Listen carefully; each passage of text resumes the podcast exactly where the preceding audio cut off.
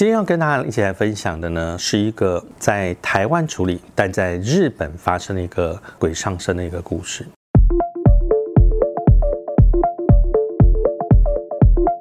很多的朋友们可能都会听到身边周遭的人啊出现了这个鬼上身的一个情况，但是所谓的鬼上身的情况呢，哈也有很多种不同的。那这个特别不同，是因为它同时上升的不止一个好兄弟。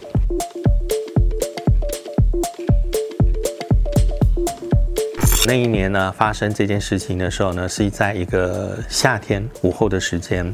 那么有一个妈妈呢，非常着急的打个电话，好到我们的这个公司里头。我的女儿因为发生什么什么事情，谢老师不知道有没有空，好能够现在过来帮我们处理，表示这个事情非常非常的好，可能紧急。原来有一个啊，这个女生哈，就是。呃，跟着朋友一起到这个日本啊去做旅游，活动的范围里头呢，哈，除了各个地方的景点以外，它还包含在靠近海边的地方。但这个女孩子她不喜欢玩水，就在呃同学的鼓舞下，那么就大家一起去。那大家都在玩水，太阳那么大，我要。躲太阳，所以他就躲到一个大石头下面。你们在那边玩晒太阳，啊，在玩水，他就躲在那个石头下面。那没有多久，啊，他十分钟、十五分钟就啊集合了。好，那于是他就集合，又回到车上去，要赶往到下一个景点去。从那一天开始，那天晚上之后，一起去的同学团员觉得有点怪怪的，可能原本并不是多话的女孩子，但是呢。好像从那天开始就变得更沉默。讲这个事情的时候呢，他总是，呃，用着淡淡的眼神在看，然后不做任何的回答或回应。大家也没想那么多，好，很快的旅游五天，好，一个礼拜结束了以后，于是飞机又再飞回来。倒是飞回来之后呢，一个礼拜过去了，他突然讲话，而且他讲的是日文。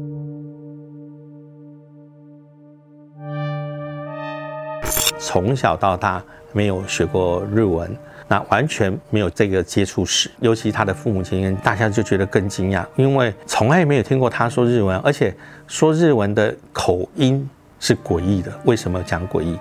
第一，他讲的日文比较是属于古代的地方腔，就像我们听到有些比较特殊地方乡下的腔调。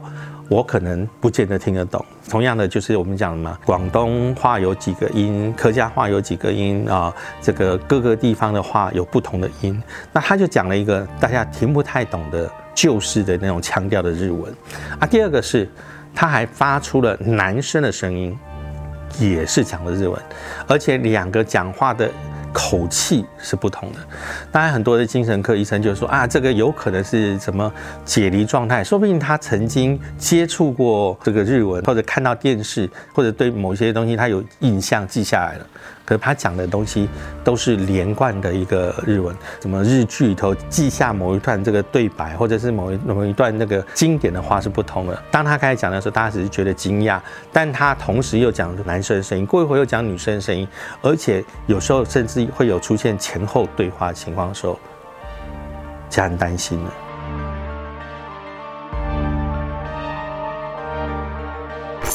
怎么办？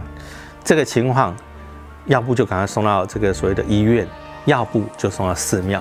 在民间的这个习俗上面来说，大家可能还是以寺庙找老师为优先，因为你到医院去，可能医生也没办法解释他为什么一下用男生声调在讲话，一下用女生声调在讲话，那么就带到这个山区里头去啊，找了呃一个寺庙，听大家说很厉害，这个师傅收妖啦，处理一些这样的东西。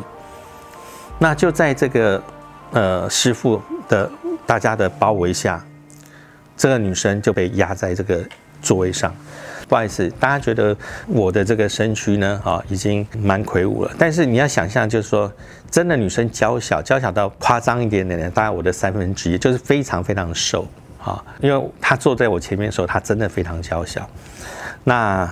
一开始的时候是其实后面要有一个有个师傅啊帮忙啊压住他的这个肩膀，后来发现压不住的时候呢啊前面一个在处理嘛，这样处理不行的时候再来一个师傅帮忙再压住，两个人压一个人处理，还是没有办法压住他。最后，那么就上来第三个男生帮忙一起把这女孩子压住，好让。师傅来做处理，娇小的女孩子能够发出这么大的力量，让三个大男人都压不住她的情况，这个女生要有多大的爆发力才能够做到这样的事情？更重要的是，我们要真的要有爆发力的时候，你可能会很用力、很用力，那个那个表情。不好意思，他后来呢还笑着这个夸张，对着这个施法对付他说：“就凭你这种功力，你也敢来对付我？”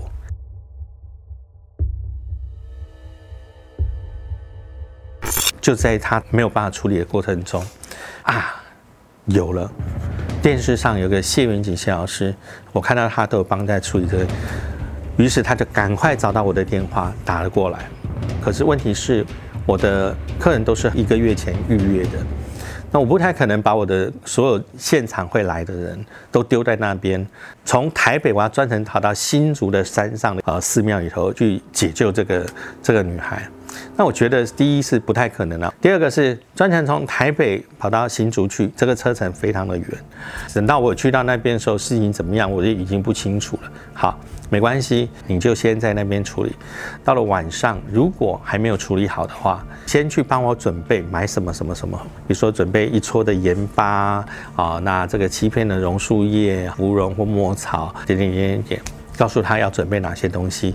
到了晚上，大概差不多呃十点半就打来了。他说：“老师，现在问题是在，好，我们很想把他送去送到台北去找你，可是呢，现在目前呢，寺庙里的师傅不希望。”他离开寺庙，哦，他甚至跟我们讲说，如果如果他要是离开寺庙的话，他们再回来，他们就不帮忙处理了。所以他们也很害怕、很担心，万一去到那边没有处理好，回来他又不收他，那你说该怎么办？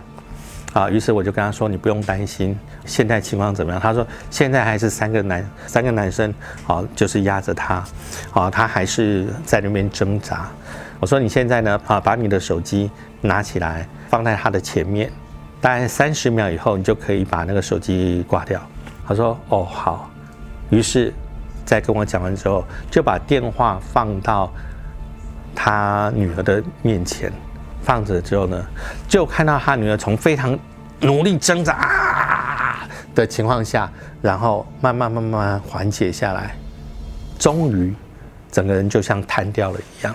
其实，呃，你说看起来好像是处理完了，问题是师傅们很紧张啊。我处理一个从早下午一处理到现在，刚刚才这样，你说你说他有没有可能再发作？会担心啊，如果再发作怎么办？现在如果要离开寺庙。我也不可能寺庙一直开二十四小时，然后让你在这边休息嘛？没关系，那你就先带回去看怎么样，有后续我们再来做处理，好吧？那就赶快把这女儿带回去，好，女儿好好稍微休息。说真话，这一个晚上哦，这个父母亲也没有办法好好的休息，好，他们就在非常担心害怕的过程中又。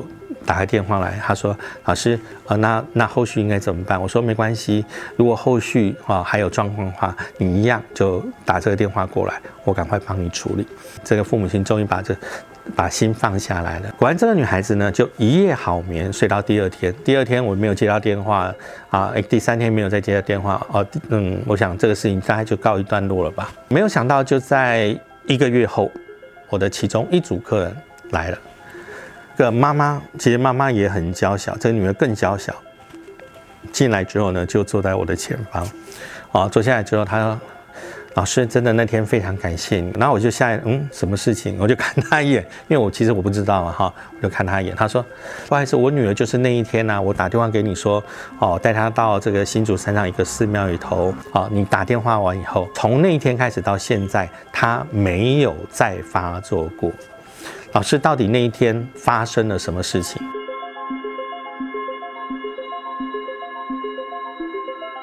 原来呢，他到这个日本的这个地方去观光的时候，海边的这个大石头下面，其实呢，曾经发生过一对情侣殉情，尸骨有时候是洋流的关系，有的时候是顺着洋流飘飘飘飘飘出去到大海里头去，那有时候是飘飘飘飘到，最后呢就会飘到岸边来。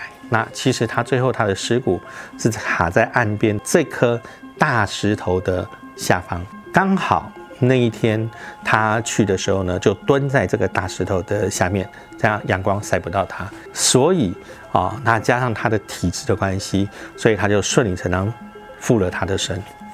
那没有想到这一路呢，就从呃日本那跟回到台湾来，发生了后续的事情。老师，那到底那一天那三十秒里头你做了什么？我说没有什么，帮他送了一个经文给他，帮他做了超度。那是不是我的女儿就没有事情了？那我当然很开心，跟他讲，其实我已经把他送走，所以你不需要太担心。啊，这个事情呢，虽然看起来是这个所谓的非常平和的落幕，但是呢，他也告诉着我们，夏天的时候哈，到海边去玩，啊，去戏水，啊，有时候呢，可能在某一些比较阴凉的地方，啊，你不要躲在太深处，阳光完全照射不到的地方，也许它真的很舒服，但也有可能。呃，你会有那千万分之一的机会碰上了这种奇怪的事情。